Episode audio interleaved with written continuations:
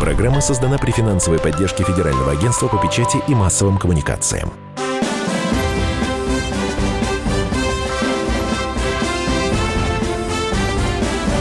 Предыстория. Мысли, факты, суждения –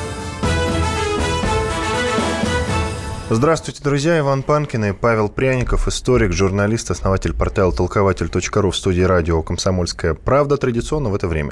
В первой части нашей программы мы поговорим о событиях почти 80-летней давности, даже чуть больше. В 1936 году на пленуме ЦК ВКПБ глава НКВД Ежов обвинил Бухарина и Рыкова в причастности к антисоветской организации. Ну, впоследствии, совсем скоро, они оба были арестованы и впоследствии расстреляны, если мне не изменяет память, да, Павел? Расстреляны да, да, оба в 1938 да. году как раз. Да. да, э, выдающиеся э, советские политические деятели, что Бухарин, что Рыков. Нельзя, правда, сказать, что они прям вот шли в ногу со Сталиным во всем. Э, у обоих были со Сталиным небольшие разногласия, но в порядке разумного, что называется. Однако, тем не менее, Сталин почему-то решил от них избавиться и сделать это руками Ежова именно. Но начнем обо всем по порядку. Итак, события все начали, начали развиваться в 1936 году, правильно? Да, в 1936 году, вот как раз ровно э, в этот день, 4 декабря 1936 года, состоялся э, пленум ЦК ВКПБ, о котором, э, не осталось, о котором не осталось записок, не осталось стенограммы. Долгое время вообще не было Я известно... думаю, не случайно. Не случайно. Долгое время не было вообще известно, о чем там говорили. Потом, когда открыли архивы в 90-е годы, частично открыли это, причем это не полная стенограмма, а частичная стенограмма, открыли, о чем там говорили. Но вот из этой стенограммы можно, можно понять настроение той эпохи. Эпоха только-только вот начинался э, кровавый, что называется, э, период репрессий 37-38 года. Э, тому же Бухарину еще дают слово, к нему прислушиваются, его выслушивают. Он требует точной ставки, оправдывается, идет диалог. Ну, то есть, э, если не знать, что будет э, через буквально там полгода начнется мясорубка 37 года, можно подумать, что это такая товарищеская проработка. Нотки, конечно, слышны. Там постоянно идет речь о зиновьевско-троцкистском заговоре, о правых террористах и тому подобное. А Бухарину скорее вменяется в вину не террор, как э, перед этим э, Каменеву и Зиновьеву, которые были уже осуждены и расстреляны, а вменяется вину, что вот он проглядел того-то человека, не успел в таком-то году доложить о таком-то человеке. Бухарин это все парирует, тому же Кагановичу говорит, к примеру, говорит, э, Лазарь Моисеевич, но вот в вашем ведомстве вы тоже того-то проглядели, вот вы мне бросаете обвинение, что я вот не доложил там кому-то о том, что вот человек может быть троцкистом. А вот смотрите, у вас там э, в вашем ведомстве и, и не один такой. И даже Сталин соглашается и приходит к выводу по итогам этого пленума, что да, вот нельзя Бухарина обвинить в троцкистской деятельности и Рыкова. А, Действительно, они заблуждаются, у них есть ошибки, но вот надо дальнейшую работу вести, людей отпустить и, и, и вообще вот прислушиваться к ним, к этим людям, что говорят, следствие вести э, лучшими методами. Э, допросы лучше проводить и тому подобное. То есть такая вот проработка. Но я еще раз говорю, уже вот чувствуется напряжение, чувствуется напряжение. А, из зала, например, а, там произносится в этой стенограмме а, постоянно идет отсыл, например, Каменеву и Зиновьеву. Из зала идут крики, э, стенограмма фиксирует там, например, слово, ну, одно из самых мягких, подонки, вот кричат. Причем им в, в, в вину вменяют апрель 1917 года. Вот представляете, 36 год, декабрь 36 года, и там люди упоминают, что вот какие плохие люди в апреле 17 года они не соглашались с Лениным. И видно, что вот все идет, идет, что называется, с натяжкой. Вот хотят натянуть обвинения. А, и, и, и понятно, в чем обвиняют, даже если отбросить троцкистский заговор, тому же Бухарину вменяет вину, что еще в середине 30-х годов, например, он а, вносил идею о том, что а, Советскому Союзу без э, западных денег, без западных технологий, концессий, в частности, не прожить. То есть Бухарин отстаивал точку зрения, что нам нужно, например, в первую очередь замириться с Англией, потому что в Англии лучшие технологии, у англичан есть деньги, э, даже можно э, признать какие-то долги царские, Как известно, после революции советская власть аннулировала долги всем иностранным государствам. А, и вот Бухарин предлагает, говорит, да, вот можно признать часть долгов, лишь бы только они вкладывали деньги. А второе, о чем он говорит и с чем соглашается, вот когда ему эти обвинения бросают, с тем, что без частной инициативы а, советская промышленность не покажет хороших результатов. Что нельзя, например, насильно загонять в колхозы, что нужно оставить и наличников, и даже кулаков. Нужно оставить свободную торговлю. Ну, то есть, это такой а, умеренно левый э, путь, э, которым и был славен Бухарин Бухарин все это время. Любопытно во всей этой истории совсем другое. Почему Сталин методично избавлялся от лучших э, сынов Отечества? Потому что и Бухарин, и Рыков – это два выдающихся э, советских э, политических деятелей. Вот у меня к тебе такой да, вопрос. Да, безусловно. Вот если посмотреть весь 1936 год, пробежаться по стенограммам заседаний Политбюро, каких-то пленумов, то прям видно, как нарастает, вот я другого слова не скажу, паранойя у того же Сталина, и не только у него, у всего ближнего круга. У Молотова, у Кагановича, например, даже у таких людей, как Кассиор, который тоже позже будет репрессирован. Это всеобщая подозрительность. А, простой пример. Например, 23 сентября 1936 года происходит авария на одной шахте в Кемеровской области, и там погибает 10 человек.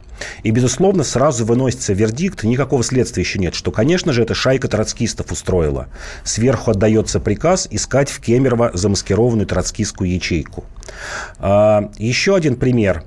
А, это, конечно, саботаж а, НКВД. Прям вот явный саботаж НКВД, если читать. Недаром вот даже мы сейчас говорим, что вот следствие по делу э, Бухарина и Рыкова уже ведет Ежов. А его Ежов сменил Егоду как раз вот в августе 1936 года. Это вот был процесс над Зиновьевым, как раз проходил в августе. И видно, что саботаж идет. Егода отказывается. Отказывается верить э, в заявление Сталина, что вокруг троцкисты, шпионы, немецкие и германские шпионы. Доходит до прям вот совсем не подчинение. Простой пример. А, глава НКВД Дальневосточного края Дерибас. Ему из Москвы отправляют телеграмму, что вот вы должны отчитаться, сколько у вас там троцкистов, какую деятельность ведете. Он э, посылает ответную телефонограмму, говорит, что проверили, ни одного троцкиста не нашли. А вот представьте, Сталину ложится на стол. Сверху директива искать, вот паранойи ищут. А вот человек, Егода тоже говорит, нет, я не верю.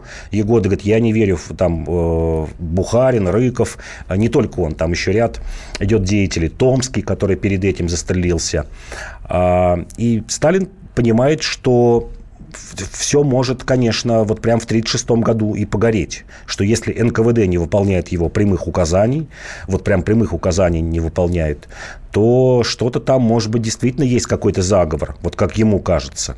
Более того, вот в какие-то простые вещи начинает трактоваться э, как очевидный заговор. Например, серия э, самоубийств э, высших или там начальников, или даже начальников среднего звена, она вот однозначно трактуется Сталином, что эти люди виновны. Раз застрелился, то человек виновен. Вот застрелился Томский, Янукидзе.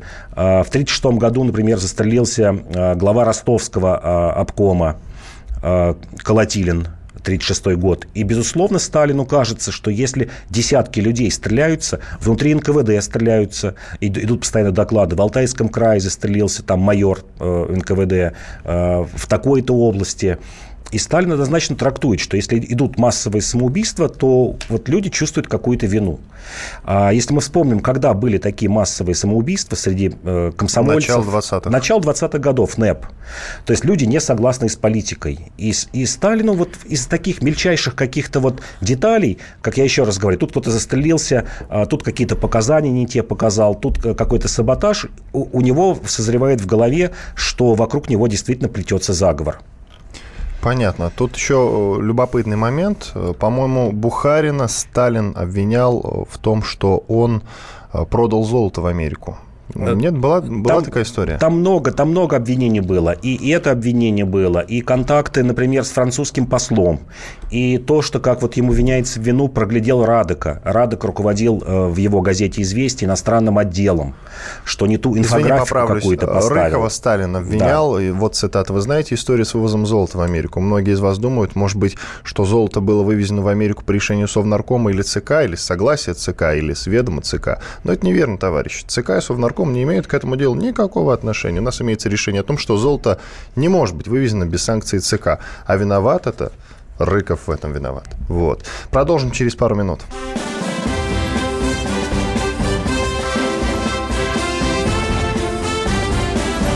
Предыстория. Мысли, факты, суждения. Будьте всегда в курсе событий. Установите на свой смартфон приложение «Радио Комсомольская правда». Слушайте в любой точке мира. Актуальные новости, эксклюзивные интервью, профессиональные комментарии. Доступны версии для iOS и Android. Радио «Комсомольская правда». В вашем мобильном.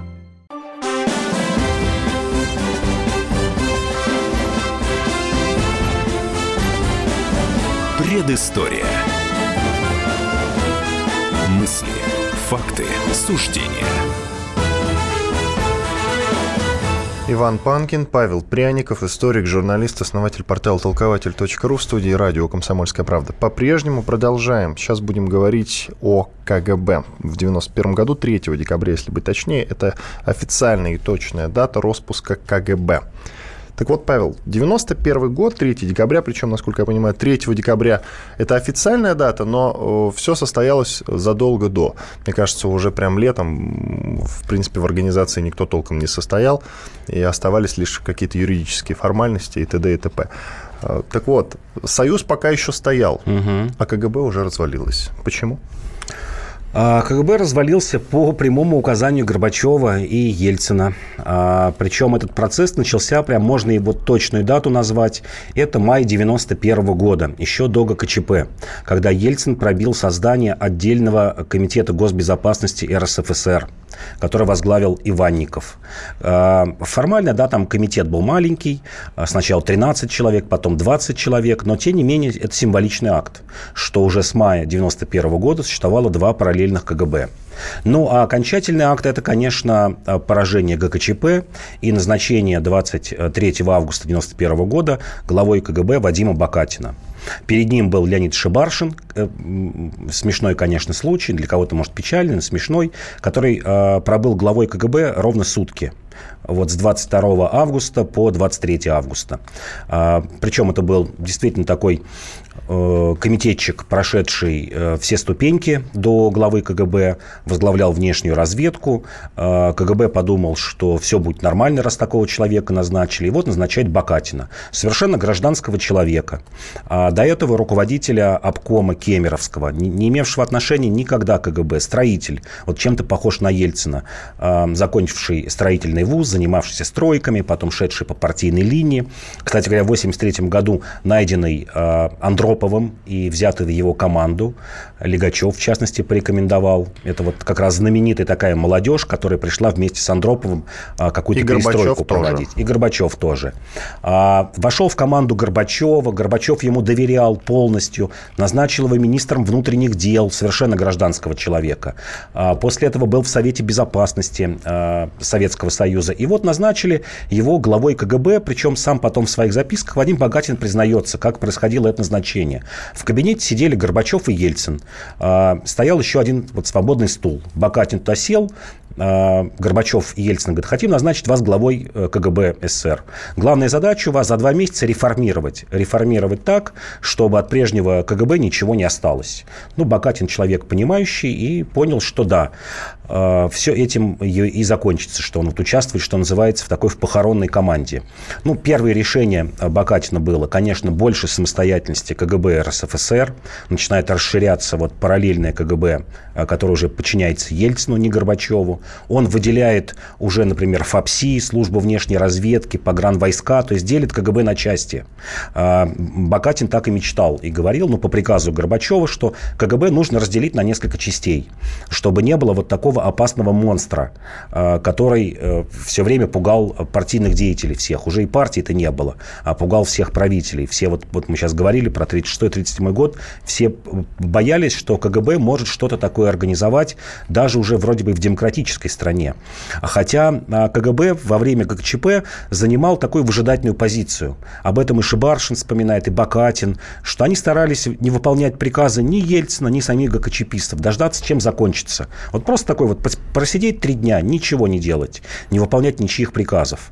И, конечно, многие переживали, а, понятно, если работники внутри КГБ, и простых, если брать, которые лишаются работы, у которых непонятно, какое будет будущее. Разделение идет КГБ на части. Опять же, есть записки, например, КГБшников Украины, которые сразу после ГКЧП сказали, что мы тоже не будем подчиняться. Выгоняют КГБшников из Прибалтики. А, более того, тот же Бакатин печально прославился тем, что сам по доброй воле в декабре 1991 года сдал все схемы прослушки в американском посольстве. 74 страницы. Вот никто не просил об этом. Потом Бакатин вспоминал, что Горбачев просил. Из американцев никто не просил. Американцы это же не могли, предательство. Американцы не могли поверить, да, в это. Пытались э, уголовную статью, 64-ю УК против него, как измена Родине. А Бакатин всем говорил, ребят, я просто выполняю приказы. Американцы опешили, не подумали, что их вот кто-то водит за нос. Э, все подробно, все жучки расписано, все, вот, вот, все полностью, все, что мы в течение 20 лет туда вот ставили, всю эту прослушку, все было сдано. И как бы Бакатин, ну вот он себя называл, что я действительно просто выполняю приказы, что называется. Я человек команды Горбачева. Вот все, что мне Горбачев скажет, я буду делать. Я фигура не самостоятельная. Бакатин же баллотировался президент страны. Да, набрал меньше, чуть меньше 3%. Сам, тут другое да. важно. Баллотировался. Кошмар на самом деле. Но подозреваю, что в глазах простого европейского западного обывателя КГБ это такая одиозная структура, но страшная и опасная. Хотя, в принципе, и в глазах обывателя советского тоже. Но уже немножечко с другим уклоном, таким уважительным. То есть не совершая ничего плохого, и КГБ к тебе домой не придет, что называется. Да? И тут вдруг э, руководство страны предлагает эту структуру реформировать. Зачем? Зачем уничтожать такой крутой имидж? Это шаг навстречу демократии? Я думаю, это не шаг навстречу демократии, а шаг к сохранению своих э, мест, правящих мест. Потому что, еще раз повторю, все время был страх, что вот КГБ организует какой-то переворот, как такая организация могущественная, разветвленная, и снимет того же Горбачева. Вот настоящий ГКЧП будет. Вот не такой э, карманный, потешный, э, какой был в, в августе 91 года, а вот настоящий.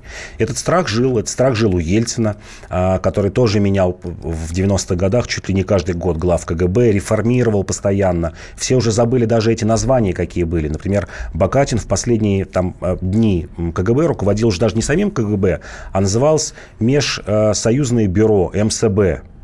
А, параллельно в РСФСР КГБ называлось Агентство федеральной безопасности, АФБ.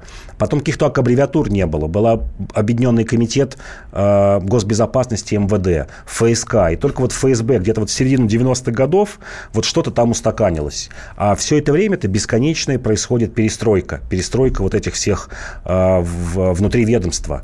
Э, все делится на части. В принципе, мы сейчас имеем э, такой КГБ советский, разделенный на несколько силовых структур.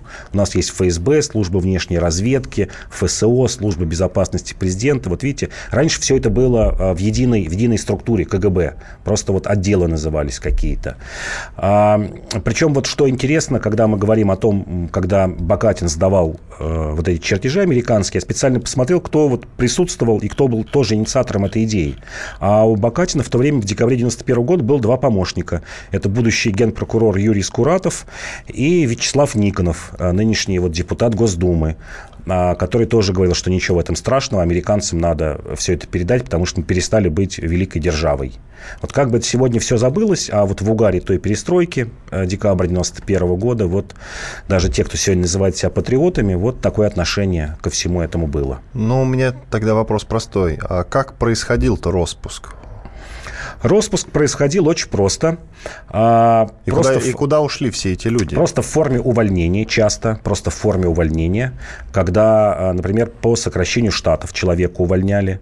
А, у Бакатин единственное, вот за что его хвалят, если записки читать э, людей, которые были в то время в КГБ, что даже после распуска некоторое время, там месяц или два, людям платили зарплату, и он смог все же эвакуировать сотрудников КГБ из Прибалтики, которым в то время, ну, как-то считали, не знаю, правда ли нет, что, возможно, даже и смертная казнь грозила. Вот декабрь 91 года, особенно Литва и Латвия, Эстония попроще, вот как считали, что этих людей прям будут, ну, как минимум в тюрьму сажать. Это как минимум. Как максимум могут и убить. А вот только за это хвалит. А, сократилась численность в разы. Очень многие ушли в, в коммерческие структуры. Даже вот путь самого Бакатина показал, что он сначала был в команде Горбачева, вот в фонде Горбачева 92 год, а потом прекрасно устроился в коммерческих структурах, в западных, причем фондах. Восток Баринг вот специально посмотрел, то есть западный инвестфонд, вот, работал консультантом. И очень многие ушли именно в такие консультанты. Даже вот тот же глава, первый глава КГБ РСФСР Иванников, молодой, действительно молодой человек, 43 года, ставший главой КГБ, тоже был отправлен Ельциным в отставку, вот, почитал его интервью где-то там в конце 90-х. Он говорит, ну, все нормально, ушел в коммерческую структуру, мы везде пригодимся. Вот э, примерно так и произошло. Э, все, конечно, боялись в то время иллюстраций, потому что это было одно из главных требований ну, перестройщиков того времени. Вот вспоминает, например, август 91 года, когда снимали Дзержинского и думали, что будет штурм КГБ. Люди жгли документы, э, собственные документы, какие-то архивы жгли. И все боялись, что сейчас вот будут просто вытаскивать из Лубянки и куда-то вести на допросы или что-то с ними делать. Это, конечно, был главный страх. И когда это все обошлось, многие посчитали, что, ну, вот как минимум, хорошо, что, хорошо, что этого к ним не применили. Коротко, а как произошла перезагрузка? В какой момент? Напомни. Перезагрузка произошла вот где-то середина 90-х годов. Я бы сказал, наверное, после 93-го года, после расстрела парламента, когда вот стала создаваться новая вертикаль власти, то есть осень 93-го года. Понятно, спасибо. Иван Панкин, Павел Пряников, историк, журналист, основатель портала толкователь.ру. Вы можете нам писать в WhatsApp, WhatsApp и Viber 8 967 200 ровно 9702. Через 4 минуты продолжим.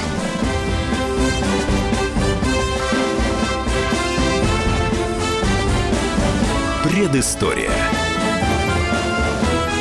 Мысли, факты, суждения. Мы его сделали. Скорее качай мобильное приложение «Комсомольская правда» для iOS. Фото, видео, статьи и прямой радиоэфир. Крупнейший новостной сайт в вашем кармане.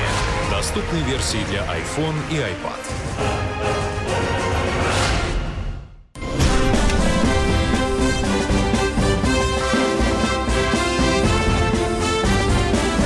Предыстория. Мысли, факты, суждения. Иван Панкин, Павел Пряников, историк, журналист, основатель портала толкователь.ру в студии радио «Комсомольская правда» по-прежнему. Сейчас будем говорить про русско-японскую войну. В 1904 году, вот в эти дни, русский флот был уничтожен японским флотом. Э, в Порт-Артуре, как раз вот в рамках русско-японской войны. Э, ну, давай с, истока, с истоков начнем, с предыстории. С чего началась русско-японская война? Я бы ее начало отнес а, к 1898 году, когда Россия взяла в аренду а, вот полуостров Леодунь, где находился порт Артур и порт Дальний когда пошли на прямую конфронтацию с Японией. А, Япония э, считала, что эти, это зона ее влияния, Маньчжурия, Корея, вот чтобы понимать, это близко к Корее все находится, и претендовала на то, чтобы быть региональной державой. А Россия претендовала тоже на то, чтобы быть региональной державой. А Японии тогда выкрутили руки. Японцы выиграли в 1895 году войну с Китаем.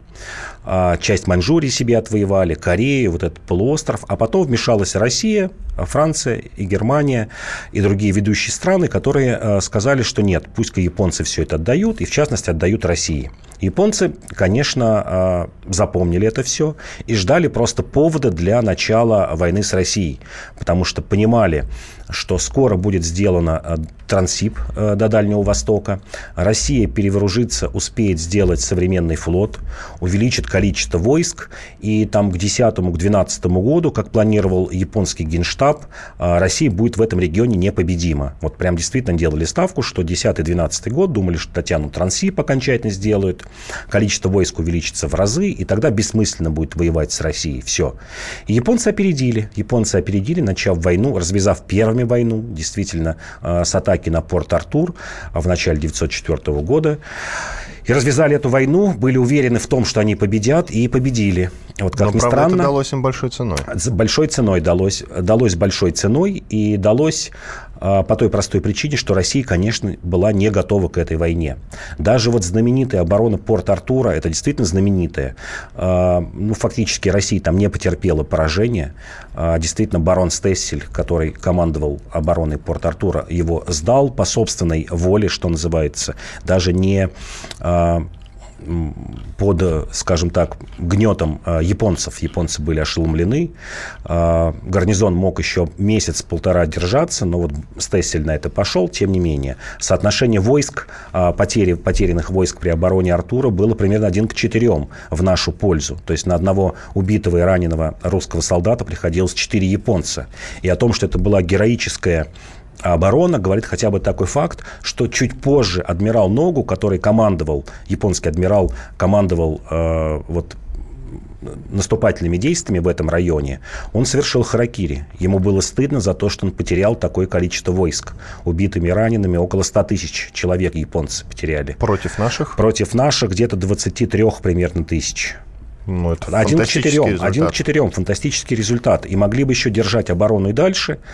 А, чуть позже это вменяли в вину Стесселю через полгода. А, действительно печальная судьба.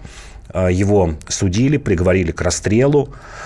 Расстрел заменили 10 э, годами тюрьмы. В 1909 году Николай II амнистировал Стесселя. Он отправился к себе в поместье такой аздейский немец, и постоянно была травля этого командира до его смерти в 1915 году. И правые, и черносотенцы, и либеральная публика, все хотели его крови, считали, что он совершил какой-то вот ужасный акт, сдавшись японцам. А Стессель объяснял это все очень просто, что он хотел сохранить солдат и в первую очередь больных и раненых, потому что понимал, что а, помощи ждать неоткуда, это действительно была блокада, блокада Порт-Артура, а, припасов и еды оставалось на месяц-полтора, Сусимская эскадра уничтожена, флот э, Порт-Артуре уничтожен, э, боеспособных солдат оставалось 10-11 тысяч и примерно 14 тысяч больных и раненых. И он понимал, что через месяц просто вот убьют, что называется, всех. Еще примерно там было около 20 тысяч гражданских лиц.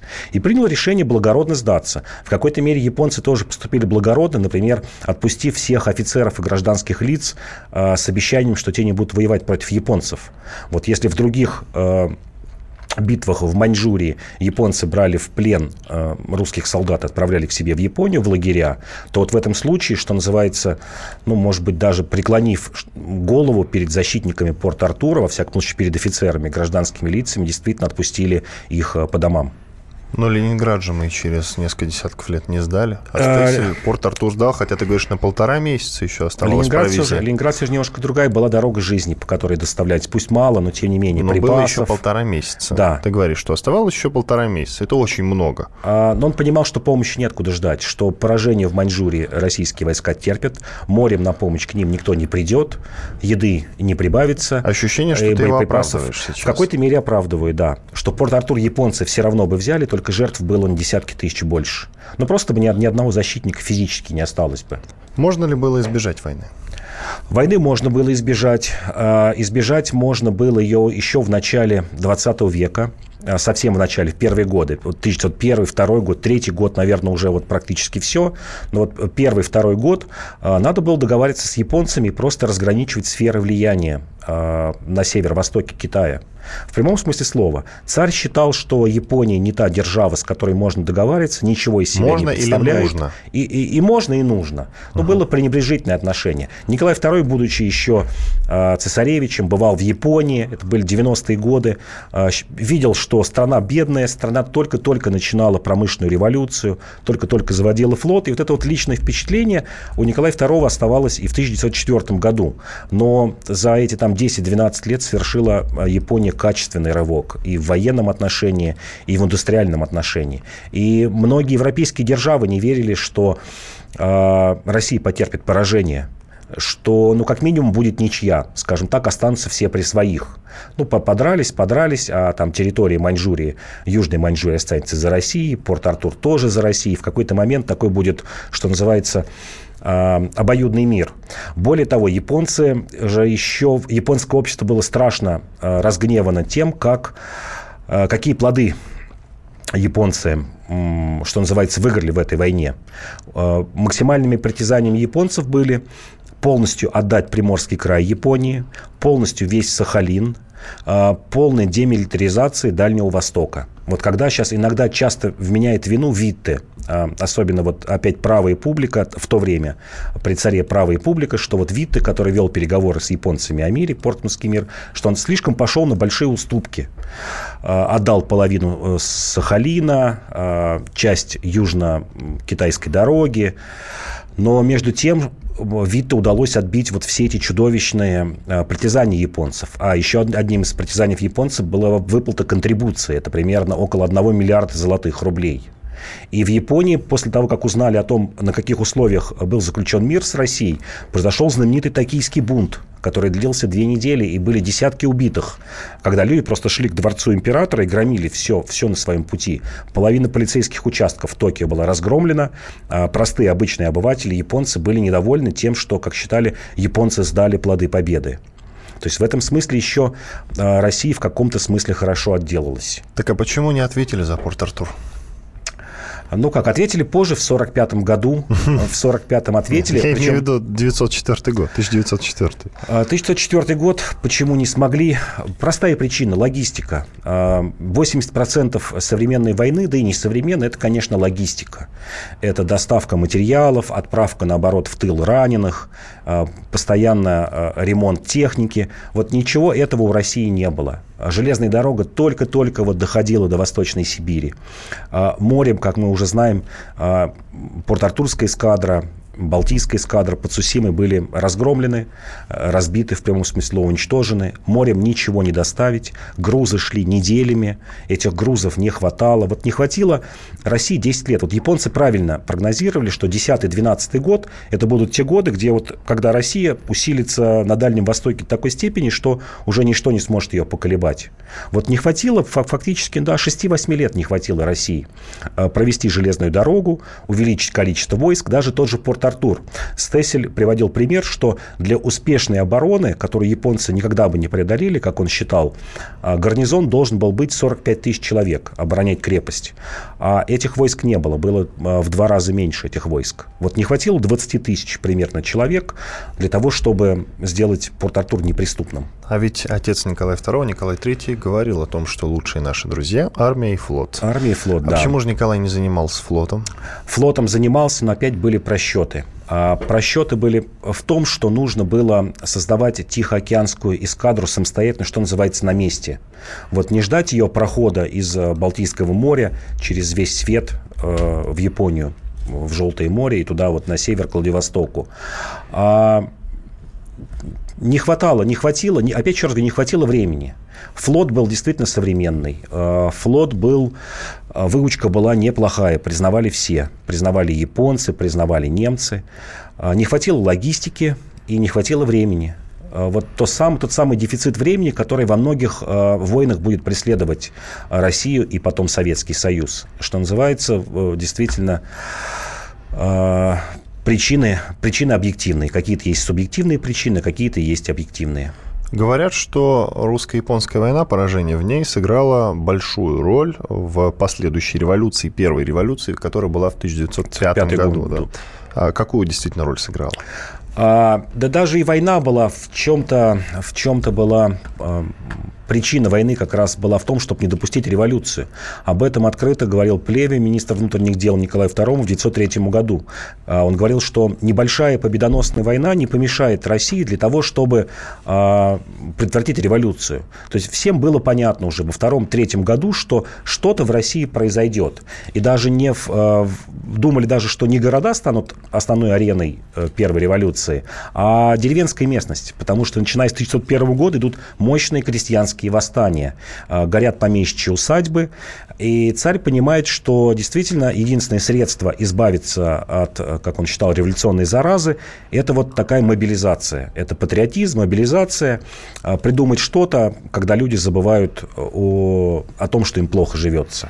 Так а что мы потеряли в деньгах и в землях в результате поражения? Ну, вот, мы потеряли Южный Сахалин, порт, Курильские острова, мы потеряли влияние на Маньчжурию, безусловно, потеряли э, порт, прекрасный порт, порт Артур, который в, в, в победе над Японией в 1945 году взяли в аренду снова у Китая, и Хрущев отдал вот этот знаменитый, знаменитый порт э, боевой славы российской. Иван Панкин и Павел Пряников, историк и журналист. Мы продолжим ровно через две минуты. Оставайтесь с нами. Это радио «Комсомольская правда», программа «Предыстория».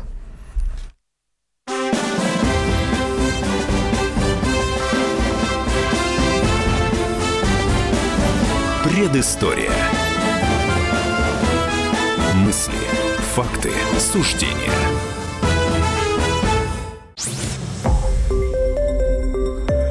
Радио «Комсомольская правда». Более сотни городов вещания и многомиллионная аудитория. Барнаул 106 и 8 FM.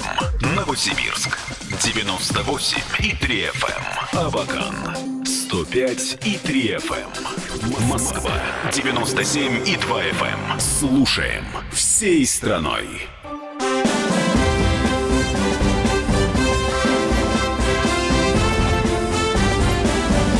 Предыстория. Мысли, факты, суждения. Иван Панкин, Павел Пряников, историк, журналист, основатель портала толкователь.ру. В этой части, финальной четвертой части, мы будем говорить про конструктора Кошкина. Михаил Кошкин родился 3 декабря в 1800, в 1800 1998 году, и он является создателем танка Т-34.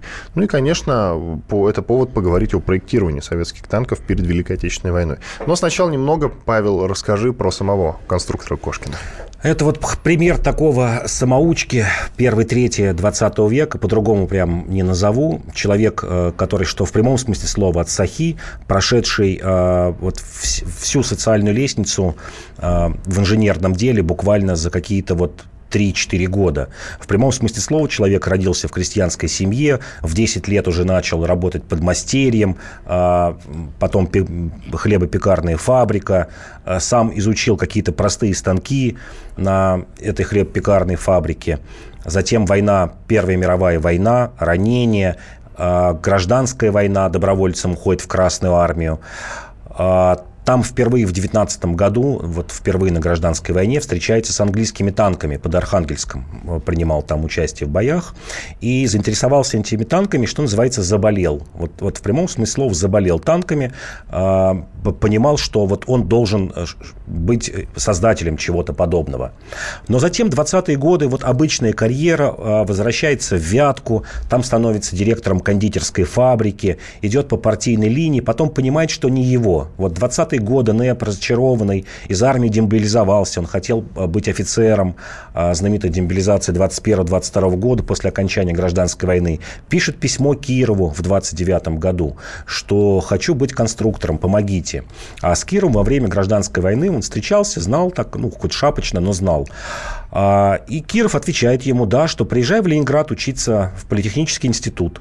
Он приезжает, заканчивает политехнический институт, получает То есть Киров дал протекцию? Да, протекцию, да. Угу. Дал протекцию, приезжает, начинает работать на Ленинградском заводе, где, кстати говоря, проектируют танки. И тут начинается а, то самое время репрессий. Вот если 20-е годы, 30-е годы, то когда мы говорим... убийство Кирова, Да, убийство год. Кирова, угу. да. А, начинают в прямом смысле слова хватать, брать многих конструкторов, и в частности на Харьковском а, заводе, и принимает решение молодого инженера, вот только закончившего институт, имевшего опыт работы там полтора года, отправить работать на Харьковский а, завод, где производили танки. Это прям декабрь 1936 года. Главный конструктор был арестован прямо перед ним за несколько недель. И вот главным конструктором Харьковского завода становится вот в прямом смысле молодой человек с небольшим опытом работы, но показавший, что этого опыта работы небольшого вполне хватило для проектирования великого танка. А, и даже работа на Харьковском заводе, он приезжает один, без команды. Очень многие сомневаются в нем, как он себя покажет. И тут опять идут аресты, а, арестовывают одного из а, там, значительных а, конструкторов, в Харьковском заводе такой Адольф Дик был, который проектировал, в частности, начал проектировать прототип танка Т-34, гусеничную часть. Он получил 10 лет, отсидел, в 1947 году вышел, работал затем, создавал котлы, паровые котлы и даже поучаствовал в создании э, советских электронно-вычислительных машин. Ну, то есть э, хороший специалист. То есть уже после смерти Сталина, уже будучи пожилым человеком, вот отметился в создании ЭВМ, этот Адольф Дик. Но, тем не менее, вот дорога расчищена, но здесь мало того, что дорога расчищена, нужно было что-то показывать. А Кошкин прекрасно понимал, что уходит время легких танков. Вот прям 36-37 год, о которых мы говорим, начинается война в Испании. До этого, времени, э, этого времени э, все армии, э, армии всех ведущих стран мира делают ставку на легкий танк. В общем, как бы в этом логика была. Некоторые виды танков развивали скорость 100 км в час.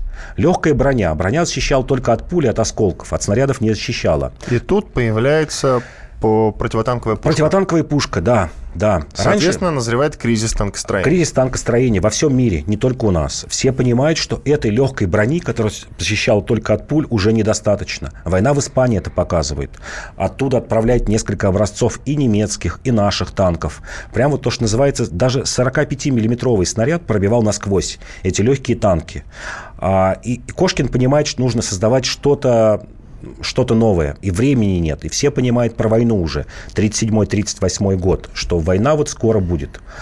А, многие страны пошли по пути создания тяжелого танка. И немцы, и наши пошли. Например, знаменитый танк КВ, как раз он производился с конца 30-х годов, весил 50 тонн, имел э, небольшую скорость до 30 км в час. И понимали, что это шоссейный танк или танк э, очень малоподвижный.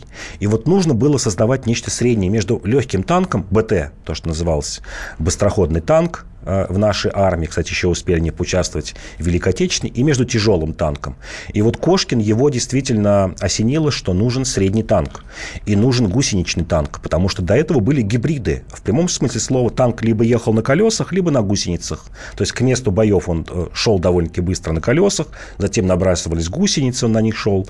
А Кошкин сказал, что нет, нужно вот гибридный вариант гусенично-колесный э, э, принцип работы, и нужна толще броня. И, конечно, нужно э, увеличивать мощность пушки, потому что на всех на легких танках, кстати говоря, первоначально Т-34, в нем была 45-миллиметровая пушка, а на легких танках 37 миллиметров.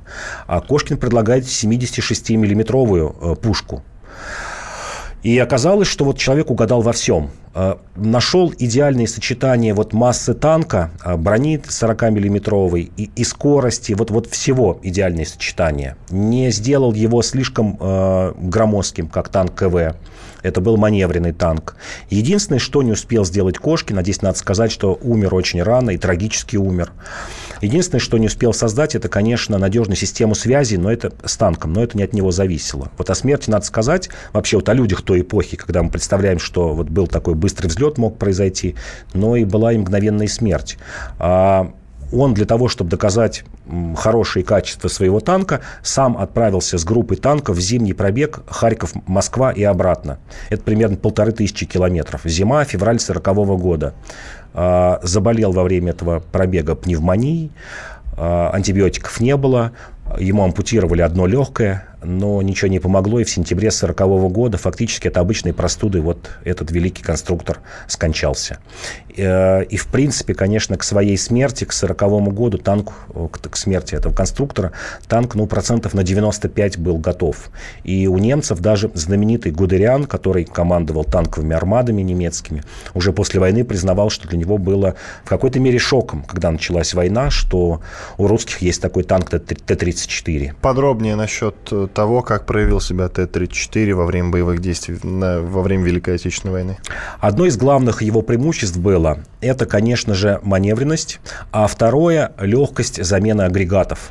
Вот то, чем страдала в первые годы войны наша армия, это, конечно, э, ремонтники. Вот если одним словом сказать, ремонтники. Танки, которые подбивались, оставались на поле боя. Тяжелый танк практически невозможно было вытащить, а легкий танк превращался просто, сгорал в груду металла. А, а средний танк э, очень хорошо ремонтировался, поддавался ремонту И до конца войны до 70% подбитых танков это представляли отремонтированные танки, потому что Кошкин создал еще и унифицированные узлы, довольно-таки ну, простую конструкцию, здесь я не буду вдаваться в технические детали, довольно-таки э, простую конструкцию, которая вот в обычных условиях, чуть ли не в полевых, когда разворачивались полевые мастерские, можно было там трансмиссию отремонтировать. А, главная беда у всех танков была, это, конечно, гусеницы, так называемый вылет пальцев. Вот все в простых условиях а, можно было отремонтировать. А, это как э, такая универсальная в этом смысле а, машина получилась. А уж когда появилась связь, потому что до 41-42 год не только танк Т-34, большинство наших танков были слепыми, без радиосвязи. А, когда пошел ленд-лиз в полной мере, это вторая половина 43 года, когда оснастили радиосвязью, когда командир понимал, куда ему двигаться, то есть поле боя уже было не просто в бойнице, а он представлял что нужно делать. И танк Т-34, конечно, себя еще в несколько раз э, улучшил свои характеристики. Ну и в завершении, я думаю, что нужно обязательно сказать о том, что Михаил Кошкин, во-первых, сам воевал. Он, он э, был призван в русскую императорскую армию совсем перед вот, февральской революцией это произошло. А потом, да, участвовал в боях на фронтах гражданской войны. И э, вот как я это понимаю, он был одним из немногих, кто сумел перестроиться за несколько десятилетий Например, тот же Буденный не смог. Да. да. А, а Кошкин, он понял, как, как перестроиться и что это будет за война. Да, да Ты да, согласен? Да, понял, что будет танковая война. Понял это, кстати говоря, еще в войне с финнами. Он участвовал э, в зимней войне 39-й на 40-й год, успел поучаствовать. И понял, что война будет танковая и война будет бронированных колонн. Что ж, спасибо тебе большое. Иван Панкин и Павел Пряников, историк, журналист, основатель портала толкователь.ру, один из авторов замечательного телеграм-канала «Красный Сион». Читайте обязательно. Мы вернемся ровно через неделю, в следующий понедельник. Оставайтесь с нами. Всем спасибо. Все свободны.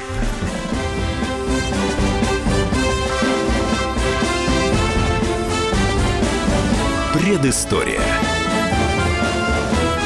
Мысли, факты, суждения. Программа создана при финансовой поддержке Федерального агентства по печати и массовым коммуникациям. Товарищ адвокат! Адвокат! Спокойно, спокойно. Народного адвоката Леонида Альшанского хватит на всех. Юридические консультации в прямом эфире. Слушайте и звоните по субботам с 16 часов по московскому времени.